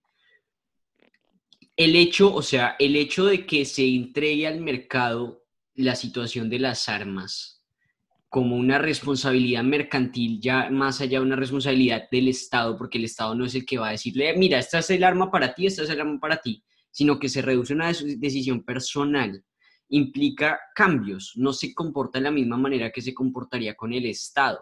Entonces, ¿por qué? o sea, bajo oferta y demanda, digamos que no, digamos que inclusive llevaría al punto que con la reglamentación adecuada la empresa, la empresa, no el Estado, la empresa que vende esas armas tendrá que ofrecer una capacitación previa, digamos, a la persona que la va, que la va a ejecutar o como política, como política privada de la empresa, pues tiene que tener requisitos a la persona que se la va a vender. Pero la responsabilidad, curiosamente, en el mundo y la historia lo dice, lo que maneja el sector privado lo maneja mejor por excelencia. Entonces, poner políticas que ayuden a que no sea todo bajo el Estado y que el Estado me lo regule a mí para yo saber cómo me defender, sino darme la libertad y la responsabilidad, porque la libertad es responsabilidad continua, es decir, si me pasa algo y fallo, pues respondo yo, si lo ejercí mal, respondo yo, si hice un daño, respondo yo, pero si me lo da el Estado, pues me responde el Estado, me vuelve a financiar lo que sea que me haya tirado yo, entonces, ¿cuál es la responsabilidad del ciudadano? Yo creo que el patriotismo crecerá con la responsabilidad, cuando hay un sentido de responsabilidad, tanto individual como, como en mi caso, o sea, me hago responsable de mi casa, mis servicios, mi educación, mi trabajo, y por lo tanto, cuando yo tengo algo que ya me, me proviene a mí, que no me lo regala nadie, lo respeto y lucho por conservarlo que es algo que pasa aquí. La gente lo que construye aquí, las casas, los carros, las empresas, sus familias, lo que construyen, pues el Estado no está metiéndosele tanto como en Colombia, sencillamente no es nada regalado. Hay mucho intervencionismo en Estados Unidos, pero no en un sentido tan abrupto y directo como es en Colombia con, el, las, con, las, con las cosas básicas y servicios básicos como es educación y salud, que tras de ser muy amplios son muy ineficientes. Entonces, la gente en vez de reservarse en una construcción personal de patria, de su patria, su familia, su tradición, buscan el Estado, cosa que no pasa aquí. Aquí la gente cree en el trabajo. Entonces, el patriotismo nace de mi responsabilidad y tal vez al poner las armas a mi responsabilidad cambie la visión sobre lo que debería ser manejar un arma, porque no tengo un Estado todo el tiempo ahí. ¿Qué te regalo ahora? Tal vez es una hipótesis loca, pero pueda funcionar al momento de privatizar este, este, este aspecto, privatizarlo, pueda, pueda inclusive Estados Unidos la prueba, reduce la mortalidad, o sea, por eso digo. Señor Oscar Quinto, what do you think? Del porte de armas, em, yo estoy, me adhiero a la posición de para, o sea, culturalmente eh, no estamos preparados, o sea, si comparamos eh, culturalmente a Colombia con Estados Unidos, estamos comparando a alguien que no ama su país, que la mayoría de gente no ama su país, no siente el país, que solo sienta su país cuando juega la selección Colombia, a un país en que cada aspecto que hace su país, su estado, lo aman, literalmente. O sea, la gente es a morir por su país y cualquier cosa que tenga en su país es a, a muerte. O sea, si ponemos acá un porte libre de armas, mm, vamos a terminar matando, porque Colombia es un país, con gente que se imputa por cualquier cosa. O sea, y lo he visto, en Transmilenio se imputan por unas maricas, ay no, me tocó, y, si, y, todo va a ser una pelea, pues nos vamos a terminar cagando a tiros todos. es, es algo que en este momento no sería viable para la sociedad colombiana y para el Estado, porque habría como un descontrol social increíble. Bueno, yo voy a dar mi punto de vista. Yo creo que Sebastián y Quinto interpretaron mal la situación, con todo respeto, porque cuando usted, cuando usted ve en televisión, se viene reforma de pensiones. A usted no le van a meter la reforma de una vez. Se la meten en seis años, en un año. ¿Ves? En seis meses o un año. O sea, es una preparación. O sea, si le entregamos un arma hoy a cada colombiano, no. más, más de la mitad no sabe ni manejar un arma. Yo, en mi caso, no sé manejar un arma. Entonces ahí, no. Ahí, como dice Juanes, se generaría primero, en mi opinión, empleo. ¿Por qué? Porque se generarían polígonos, tendrían que ir a practicar, eh, lo, muy bien lo dice Sebastián, una prueba psicológica de que está apto de portar el arma Tercero, un certificado, como fue el caso de hace creo que un año, del médico que lo iban a robar y porque no se dejó robar, mató a los dos ladrones, tenía el certificado del arma, lo, tenía, y por defensa propia los asesinó. Eh, otra cosa que estoy de acuerdo con Camila y con Sebastián es el tema de reestructurar lo de las penas. Pero entonces ahí va mi, pregunta, o sea, listo, cogemos ladrones, políticos que sean corruptos, X caso, Y caso, ¿dónde vamos a meter la gente? Si las cárceles están teteadas, ¿dónde van a meter la gente? Yo te, yo te soluciono eso. Las cárceles en Colombia deberían ser privadas como lo son en Estados Unidos. Y en Brasil, buena. O sea, o sea, no, no tengo conocimiento, ¿cómo así privadas? Es que acá son manejadas por el Estado. Hazte cuenta como un colegio distrital, tal cual. Entonces no hay plata, no hay plata para poderlas agrandar, para poderles invertir. En cambio, si un privado, ejemplo, yo digo, no, yo tengo la plata, tengo el terreno, construyo mi cárcel y él le cobro como un arriendo al Estado, la cárcel va a estar en óptimas condiciones y se vuelve un negocio. Entonces, como se vuelve un negocio, va a ser más interesante ampliarlas, construirlas y va a haber una buena infraestructura y va a haber más disciplina. Trabajo también. Y, trabajo, y trabajo, que trabajen. Yo estoy de acuerdo en que ellos trabajen, ellos tienen que trabajar y producir algo para el Exacto. país. No, y, Bolsonaro lo hizo. Bolsonaro lo que implementó fue que ellos se tenían que pagar su propio, o sea, iban a recibir un sueldo, pero ellos se hacen responsables de su alimentación. Y ya, privatiza el Estado, le ahorra un gasto público ni el hijo de madre al país. País. Sí, exacto. Problema, exactamente. Y ya, ya para terminar, sí, sí, sí. me gustaría como enfatizarme mucho en lo que dijo Cami sobre qué pasaría si en Colombia se llegara a una dictadura comunista. Y nosotros estamos, vea, así. No tenemos porte de armas, no tenemos ni cuchillo, no tenemos ni mierda, porque el Estado no lo quita, como pasó en Bogotá hace unos años, eh, con la alcaldía, que el que tuviera porte de armas en casa se lo quitaban. No sé si supieron esa noticia. Sí, sí.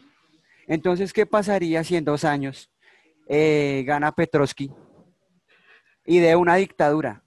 Cierra el país, nada de libre comercio, nada de privatización, privatización ah. nada de empresa, ni mierda. Si no puede hacer nada y entra en una dictadura y no se puede defender. Sí, en pocas palabras, una Corea del Norte. Exacto. ¿Ahí qué? ¿Ahí qué harían Quintico y Sebastián? El apocalipsis. ¿Qué harían ahí? Las damas primero, las damas primero. No, sí, pero por, por, porque ustedes dos estaban ahí como en sí, ¿no? Además, ¿Hay qué? Sí. Ah, ok. Yo, eh, si se volviera una, una dictadura. Sí, y le dice, no, usted puede cargar una AK-47, la que quiera, pero se puede defender. Hoy usted no se puede defender. Sí, pero, pero en la dictadura no me podría defender. No, porque si usted tiene un arma, huevón, de pues, años atrás. Una dictadura y más comunista sería ilegítimo. O sea, no, no lo van a permitir. Exacto. Ahí usted entra a defenderse si tiene el arma. Si no tiene el arma, ¿cómo se defiende? Exacto. No, eh, eh, pero, y yo así, o sea, otro punto cortico con el tema, o sea, no, no se puede esperar que una política de armas sea como nadie va a morir nunca, no, homicidios van a haber, pero las situaciones, la circunstancia no será siempre el malo contra el bueno, sino que, parce, me estaban atentando contra la vida, la, mi legítima defensa es una respuesta, y más allá del, del digamos que hacer el asesinato al ladrón, bueno, lamentable, pero fue una acción que bajo la constitución, de manera constitucional, constitucional legitimiza mi acción como, como ciudadano. Y, es un mensaje a que no es tan fácil para los demás hacer la misma política de estar jodiendo a todos los ciudadanos y no se pueden defender por un celular. No es solo un mensaje individual con esa circunstancia, es un mensaje colectivo el manejo de las armas. Y, no es tan apocalíptico decir, no, es que nos vamos a matar todos por lo mismo que dice Camilo. Lo que pasó aquí, el man puede mostrar el arma y no dispararle a nadie, pero es un respeto ya de su propiedad privada. Y lo pueden hacer esos y mil personas más. O sea, imagínense no solo los malos, los buenos también. Ese es el, es el otro lado del porte armas. Y pues pensaría. Cami, ¿tienes algo que decir al respecto? ¿O no? Mira, total, totalmente de acuerdo. Cuando venga un gobierno totalitario de repente, porque si me permiten hacer este análisis político muy pequeño, eso, como sabemos, ni la política ni la economía se pueden predecir porque no son ciencias exactas, pero sí podemos establecer ciertos análisis al respecto para saber qué va a pasar. Yo veo a Petro muy montado en la presidencia, lamentablemente, lo digo con todo el dolor de mi vida y lo digo con todo el dolor del mundo. Eh, está muy cerca eh, de eso. Eh, tenemos a este Estado, a esta izquierda que está minando a nuestra sociedad. Entonces, ¿qué va a pasar en un futuro cuando Colombia, y yo sé que es un muy conocido para ustedes, pero es muy cierto, cuando Colombia se convierte en una próxima Venezuela, por ejemplo, en una próxima Cuba inclusive. ¿Qué va a pasar con ese Estado que siempre va a querer ejercer poder en contra de los de, la población, en contra de los ciudadanos, y este sea indefenso y no se pueda defender porque no tiene un arma o porque no puede eh, atacar, porque está indefenso y no puede hacer absolutamente nada. Entonces, es ver esto, es también pensar en un futuro, en cómo pueden hacer las cosas, en cómo pueden eh, ocurrir y que siempre la mejor arma o, el mejor factor que podemos tener a nuestro favor es defendernos a nosotros como individuos, defender la familia. Y, son esos, esos, esos derechos básicos que si nos vamos a los países primer mundo, eh, en su mayoría o a grandes rasgos, es lo que han respetado y es lo que han llevado al individuo a ser más libre y a ser respetado consecuentemente respetado por qué o por quién, por el Estado, porque si el Estado sabe que tienes un arma, el Estado sabe que no te puede ir a matar, el Estado sabe que no puede ejercer poder sobre ti en tu, en tu contra o en contra de tu voluntad. De tu voluntad. Entonces, eh, es eso, si, si nos ponemos en ese plano muy extremista de qué pasaría si mañana gana Petro la presidencia y saca su constituyente y, todas esas reformas totalitarias que sabemos y conocemos que siempre van de la mano con estas ideologías, ¿qué hace el ciudadano colombiano de a pie que de repente no pueda hacer nada en contra o a favor de él mismo? ¿Qué va a pasar? El apocalipsis. My God. Dios mío, yo no puedo creer porque Cami, yo ya he visto varias personas diciendo que ya ponen a Petro en el 2022. Yo tengo fe que todavía. Igual. Mira, lo que pasa es que el análisis es muy práctico y, si vemos cómo, y obviamente esto no lo digo apoyando a ese señor en absoluto, pero, y, espero que no se cumpla lo que estoy diciendo, pero si tenemos a estas sociedades que, que espero de verdad que sigan siendo esas minorías ruidosas, de que si las escuchamos es porque hacen mucho ruido, pero siguen siendo minorías, que, que, se dejan engañar por este discurso populista del socialismo del siglo XXI, si tenemos a un Petro que dice abiertamente en Twitter que Venezuela es capitalista y tenemos a la gente que le cree. No puede ser. Y, que dice, sí, es cierto, el capitalismo arruinó a Venezuela, por favor. Entonces, no podemos pensar que sea descabellado que a lo mejor no en las próximas, pero sí esté atacando y contraatacando. Y la izquierda siempre quiere destruir un país y solamente lo va a lograr cuando llegue y cuando gane a las, eh, las elecciones eh, de manera legítima. Entonces, Em, es eso, es seguir creando conciencia y por eso son estos medios eh, que, los usamos nosotros eh, para poder difundir o seguir difundiendo estas ideas y, hacer a la gente despertar. Exacto. Señor Quintico, ¿tienes algo? Es que ningún, pues, ningún país socialista o comunista ha triunfado. Eh, su mayor exponente es la Unión Soviética y se fueron a la mierda. Ahí como quedas, o sea, bueno, no me vengas con el ejemplo de los países escandinavos de que son socialistas, no, no. No porque ellos siguen un modelo eh, capitalista, o sea, ellos montan empresa, como lo decía Pedro, nuestro anterior invitado, que nos decía la anécdota, una anécdota que fue fuera de cámaras, que nos decía que en Noruega, en los países escandinavos, no tienen un culo, o sea, no pueden talar, no pueden talar árboles, no pueden cosechar sus propias verduras, frutas. ¿Qué tienen que hacer? Montar empresa. O sea, es lo único que les queda, instruirse y montar empresas, hacerlo una vez así. ¿Y eso qué es? Capitalismo puro, libre mercado, o sea, como todos acá lo decimos. O sea, su ejemplito marica de que, eh, de que Noruega, Suecia, ahí, aquí con este argumento se les fue al carajo y no me pueden decir nada. O sea, ningún país socialista ha funcionado, ninguno, no hay evidencia de ello. Y en 100 años no va a funcionar, no, no va a pasar, porque simplemente no es viable. Mm. Y por las condiciones económicas que, ah, que han venido sucediendo en el mundo, con todo el auge político de, digo, económico de Estados Unidos, es imposible que esto suceda. Más, eso, yo, estoy de acuerdo, estoy muy de acuerdo aquí con el hombre, eso es muy cierto, no hay evidencia, eso, eso no existe, eso jamás ha pasado y, se me hace absurdo, yo he escuchado gente que, que es cristiana y que va con estas políticas socialistas y a mí se me hace absurdo. Simplemente por temas teológicos, que a mí me gusta ese tema, y quiero que cualquier persona que sea cristiana o que lea la Biblia o que simplemente le guste las cosas de Dios, quiero que busquen la Biblia una sola parte donde ese, como esa doctrina que Dios nos ha enseñado sea socialista. En ninguna parte, en ninguna parte hay eso. Eso no existe. Clarito está que tenemos un libro albedrío y que estamos como estamos por nuestras decisiones y podríamos estar mejor de acuerdo a nuestras decisiones. Entonces, quitémonos eso de la cabeza. Y coincido con Camila en que yo sí veo montado a este man. Ay, no. yo, tengo, yo tengo mis...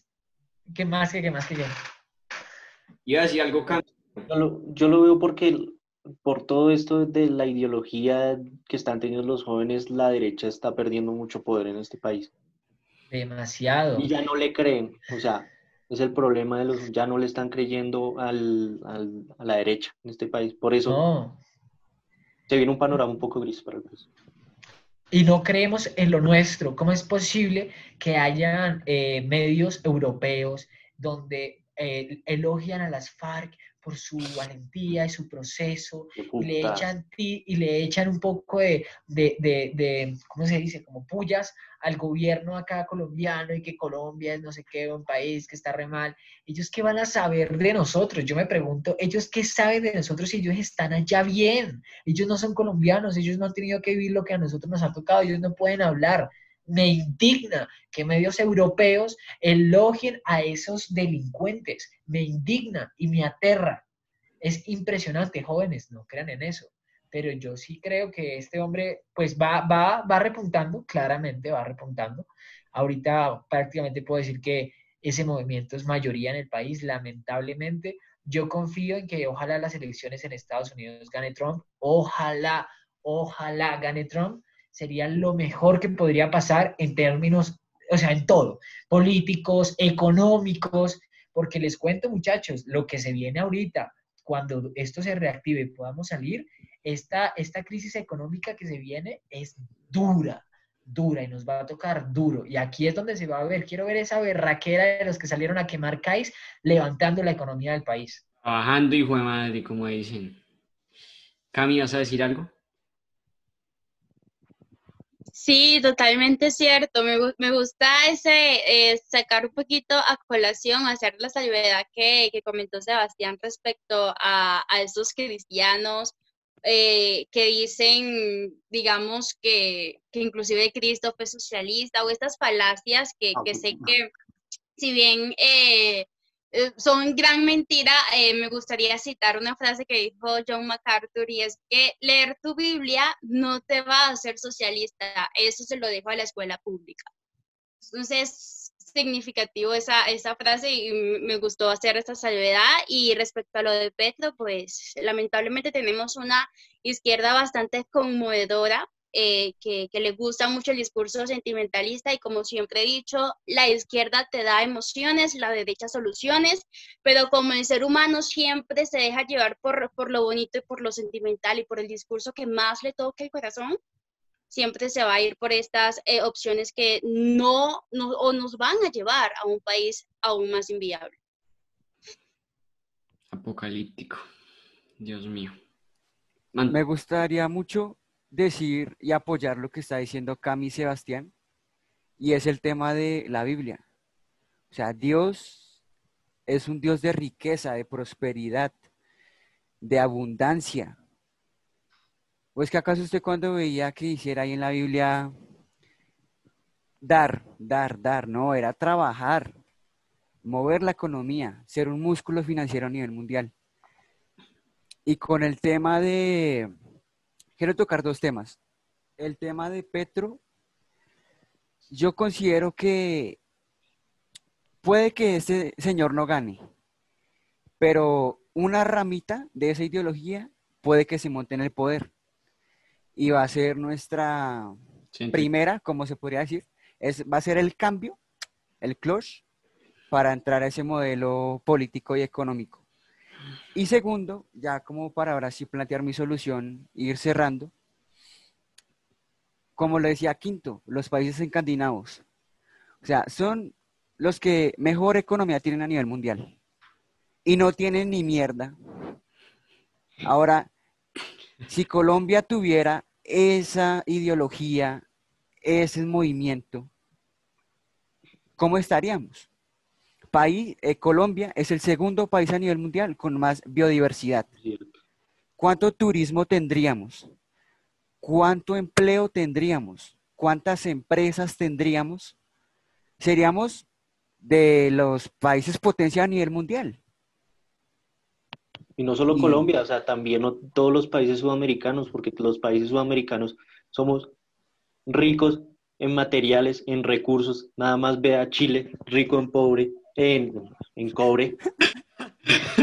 Venezuela que tiene una las tiene la mayor reserva de petróleo en el mundo, Ecuador que también repunta también a la par de Brasil y Colombia con su biodiversidad y, Latinoamérica entera podría ser potencia, o sea, solo que no nos da, o sea, no queremos, o sea, no tenemos como la capacidad de levantarnos desde nuestras camas y decir, pues pucha, eh, tengo que levantarme y hacer un cambio por mi país, por, por mi región, por Latinoamérica, o sea, hacer algo, o sea, ya no más, o sea, no más de esta mierda, o sea, es increíble que de estos países sean ricos en recursos y, no, no seamos potencia, o sea, veamos el caso de Japón, o sea, un país que fue bombardeado por dos, no por una, sino por dos bombas nucleares y que además son una isla que son un peladero, literalmente, allá no crecen. Tienen roca abajo, tienen roca abajo. No, crecen ni una papa allá, o sea, ¿y cómo es posible que esos países sean más prósperos que nosotros? O sea, porque le metieron cabeza, porque vieron, porque les tocó, o sea, les tocó ingeniárselas para crecer económicamente y vean las consecuencias hoy en día, uno de los países más ricos del mundo y con mejor prosperidad a nivel mundial. Sí, y una frase que me gusta. no solo eso, o sea, tienen ah, uno de los mayores índices de desarrollo humano. O sea, si tú comparas los índices de desarrollo humano de la región Latinoamérica con los países que, su, que no tienen un culo, o sea, como Escandinavia, Japón, son esos los que tienen los mayores. O sea, por ejemplo, Noruega tiene el mayor índice de desarrollo humano en el mundo, que es de 0.953, y atrás de viene en Suecia con 0.932 más o menos, y también Japón, que creo que si no estoy mal es 0.912, y si lo comparas con Latinoamérica, todos están debajo de 0.8. Solo Chile, Uruguay y Argentina superan esa barrera. Es para que todos todos sin excepción estuviéramos encima de 0.90. Sí. Sin excepción. Sí. y yo... Algo que... Juanes, una cosita. Sí. Algo que me gustaría agregar es esta frase, y es, en Europa y en esos países desarrollados, la frase es, si alguien lo ha hecho, yo lo puedo hacer mejor. si alguien no lo ha hecho nunca, debo ser el primero. Lo que no pasa en Latinoamérica en Latinoamérica es, si nadie lo ha hecho, ¿por qué yo lo tengo que hacer? Exactamente. ¿Por qué yo? ¿Por qué yo y por qué no el vecino? Más bien, ¿por qué no los dos? ¿Por qué no asociarse y, marica, subir? Y a eso va lo que decía Sebastián, la educación. O sea, el día que la gente se eduque y, creo que el, el error de Latinoamérica es la falta de soñar creo que ahí está el...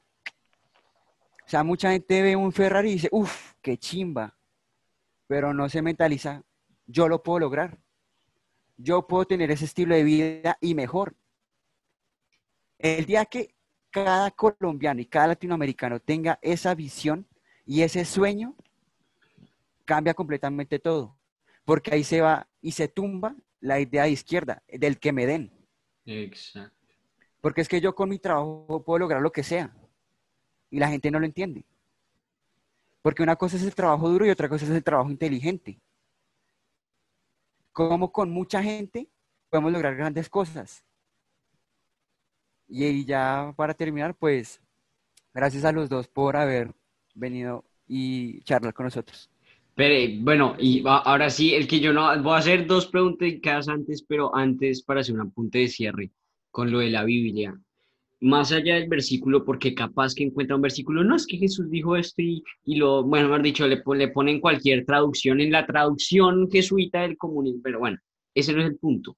El Génesis es la prueba perfecta de por qué Jesús no, más que Jesús, porque Jesús no es socialista, o sea, Jesús premiaba al que multiplicó los talentos, no al que los guardó ni al que los perdió, sino al que, el que los multiplicó, partiendo de ahí, por sí mismo, ningún estado ni nada. Pero el Génesis dijo, el hombre trabaja en la tierra, o sea, el hombre no está para dormir en la tierra o para que el árbol le regale las frutas, no, el hombre tiene que escalar el árbol y coger la fruta. Entonces, el hombre y el Dios premia al que trabaja, no es un dicho ahí de la nada, sino porque en esta naturaleza de esta tierra y como nos movemos, si usted ejerce una fuerza, pues va la respuesta. O sea, nada, o sea, es una idea tan utópica pensar que todo me llega y nada le llega. Tiene que pararse usted, tiene que buscar usted. Imagínese en una isla desierta, ¿cómo sobrevive? La palma le va a tumbar los cocos, usted se sube y sobrevive. Pero esa mentalidad de, guerra, de, de levantarse, de luchar por lo suyo, se perdió. Y yo pienso que es en parte populismo, un Estado tan grande que se quiere meter a todos como la educación, salud son derechos, entonces pues lo adapto a todo el resto de discurso, pues tenemos gente vaga, mejor dicho, prácticamente. Y no, entonces son falacias, busco excusas, un día digo que es la Biblia, otro día puedo decir que no, pues es que hoy un libro decía que nosotros teníamos que quedarnos en la casa durmiendo y el Estado nos tenía que regalar un, un asadito todos los días, entonces no, son mentiras, son mentiras. o sea, a estudiar se dijo literal y, mi solución es que la gente lea, que le deje la pereza a leer, que le deje la pereza a la mediocridad. Es, es una, es, es, es, un cáncer, o sea, eso es lo más, lo más malo. Pero bueno, ya para cerrar el punto y ya para dejar ahí la discusión, que fue muy, una chimba muy bacana, yo quería preguntarle a Cami, porque era el cierre para Cami. Cami, yo te he visto en Twitter desde no sé hace cuánto, por ahí, no sé, por ahí un mes tal vez. Pero, eh, ¿cómo esto, qué, ¿por qué comenzaste? O sea, ¿por qué comenzaste en Twitter? Como, ¿Qué es tu experiencia de Twitter? Porque es toda una comunidad muy diferente. Twitter tiene un lado muy tóxico, pero tiene un lado de conocer personas muy excelente. ¿Cómo es tu experiencia en Twitter? Mira, yo comencé Twitter con esta iniciativa de que ya estaba harta de los zurdos empobrecedores del típico discurso que se manejaba. Y yo siempre he defendido estas ideas de la libertad, pero yo dije, bueno, vamos, si, si hay gente, influencers que, que vienen y nos dicen mentiras al respecto o que se abren estas redes con el fin de difundir más y más falacias, de seguir empobreciendo el pensamiento de las personas, bueno, vamos a subirnos un Twitter, vamos a, empezar a tuitear y, y hablar verdades. Entonces, eh, así fue como, digamos, fui creciendo, que tampoco es mucho, pero ahí vamos. Eh, y seguir eh, difundiendo las ideas de la libertad, que hay muchos que los ven como locura o inclusive que me tachan de, de ignorante, de pendeja, de alienada, inclusive. también yo voy muy en contra de todo lo que es el movimiento progresista en un nivel social y cultural lo que es la ideología de género, el mismo, el mismo feminismo. Entonces empecé a hablar verdades en cuanto a eso y he tenido una gran reciprocidad de las personas y, gran aceptación, eh, incluyéndolas a ustedes, eh, por estas ideas de, de seguir despertando y como un pueblo coherente con su, con su intelecto y con su manera de pensar, cómo puede crecer y cómo puede seguir difundiendo, digamos, estas ideas mediante estos medios, porque para mí el mejor arma que tiene hoy día la izquierda son los medios de comunicación. Bueno, ataquemos mediante esa minoría o, o mayoría silenciosa, me gusta llamarlo, mediante esas redes sociales. Y si algo tengo muy claro es que cuando tengo estos grupos que me atacan y que siempre piensan lo mismo, si es el mismo discurso, es que si, si todos piensan lo mismo es porque ninguno está pensando. Entonces, también tener muy en claro eso y, y, por eso fue que decidí abrirme, digamos, esa red social e, e ir difundiendo de manera más práctica, concisa y, y, y, clara las ideas de la libertad y cómo eso nos puede llegar a enriquecer no solamente a nivel cultural, sino también económico de manera muy directa. No, y al respecto, Cami, que no pares never, no pares nunca, o sea, que tenemos que seguir fuertes y que yo tengo la, la esperanza personal que 2022 tenemos tiempo de rescatarla, tengo la, tengo, la, tengo la esperanza, Dios mío. Pero bueno, ¿cómo son tus redes sociales en Twitter para poder darte el follow y saber de lo que haces? Mi red en Twitter me pueden encontrar como Camila Planas 2, sí, tal cual, y en Instagram como Camila Piso Planas. Exacto. Perfecto. Y el señor Juan Sebastián, que bueno, un actorazo, el man se involucra en la bolsa y todo, pero ya después no quisimos meterle la biografía de todas las novelas de que he estado y toda esa vaina para no, para no repetir la introducción, parcero, pero igual, de nuevo, ¿cómo te encuentran en social media? Eh, a mí en todas las redes sociales como Juan Sebastián Actor. No hablo de política, no, no, no hablo mucho de eso. Eh, pero, pueden encontrar otro tipo de contenido, pero lo estoy pensando porque ya me tienen, vea, me tienen hasta acá, ya no aguanto más. Entonces sí, sí creo que voy a optar por lo que dice Cami, qué buen ejemplo Cami, de verdad te felicito por lo que están haciendo. Y, y, a todos los muchachos que de pronto compartan nuestro pensamiento o cualquier pensamiento y no están de acuerdo con las multitudes, no se queden callados, no tenemos que comer cuento, y no porque las cosas sean ahorita moda, tenemos que decir sí, como la ideología de género, como el aborto, como el ser cristiano, como el tener unos valores y unas creencias. A mí me vale cinco el progresismo y que todo sea en, veras de la paz y de la unidad. Eso es una mentira, muchachos. No nos callemos, no se callen y no coman cuento. Esa es mi invitación y nada, a que la gente deje eh, la doble moral. Los muchos que son eh, pro, pro aborto, pro aborto, eh, y a la vez son vegetarianos eh, y quieren paz. Entonces, analicen un poco esa, esa, esa ecuación matemática que a mí, la verdad, como que no me da. No cuadra. Quieres matar un animal, pero sí un, un ser humano. Sí, eso es lo que quieren, eso es lo que quieren. Quieren poner por encima un animal que la vida de un ser. A mí, o sea, y eso ya es otro tema para otro podcast, me invitan, pero eh, ese ser que está en tu estómago no tiene la culpa de que tú no te hayas cuidado. Exactamente. muy preciso, muy preciso porque, bueno, eso queda para otro tema, ya estaba agendado, inclusive Cami si quiere, porque ese tema es bien, bien, bien bacano. Pero bueno, ya de cierre, gracias. Si llegaron hasta aquí, no sé, llevamos tal vez, tal vez más de una hora y media, creería. Qué excelente. Dos horas. Dos horas. Dos horas, vea pues, excelente. Entonces, a todos, a todos, a todos, muchísimas gracias por llegar hasta acá. Por favor, déjenos sus opiniones acerca de lo que pasó esta semana en Colombia, acerca de lo que les parece que discutimos en el podcast.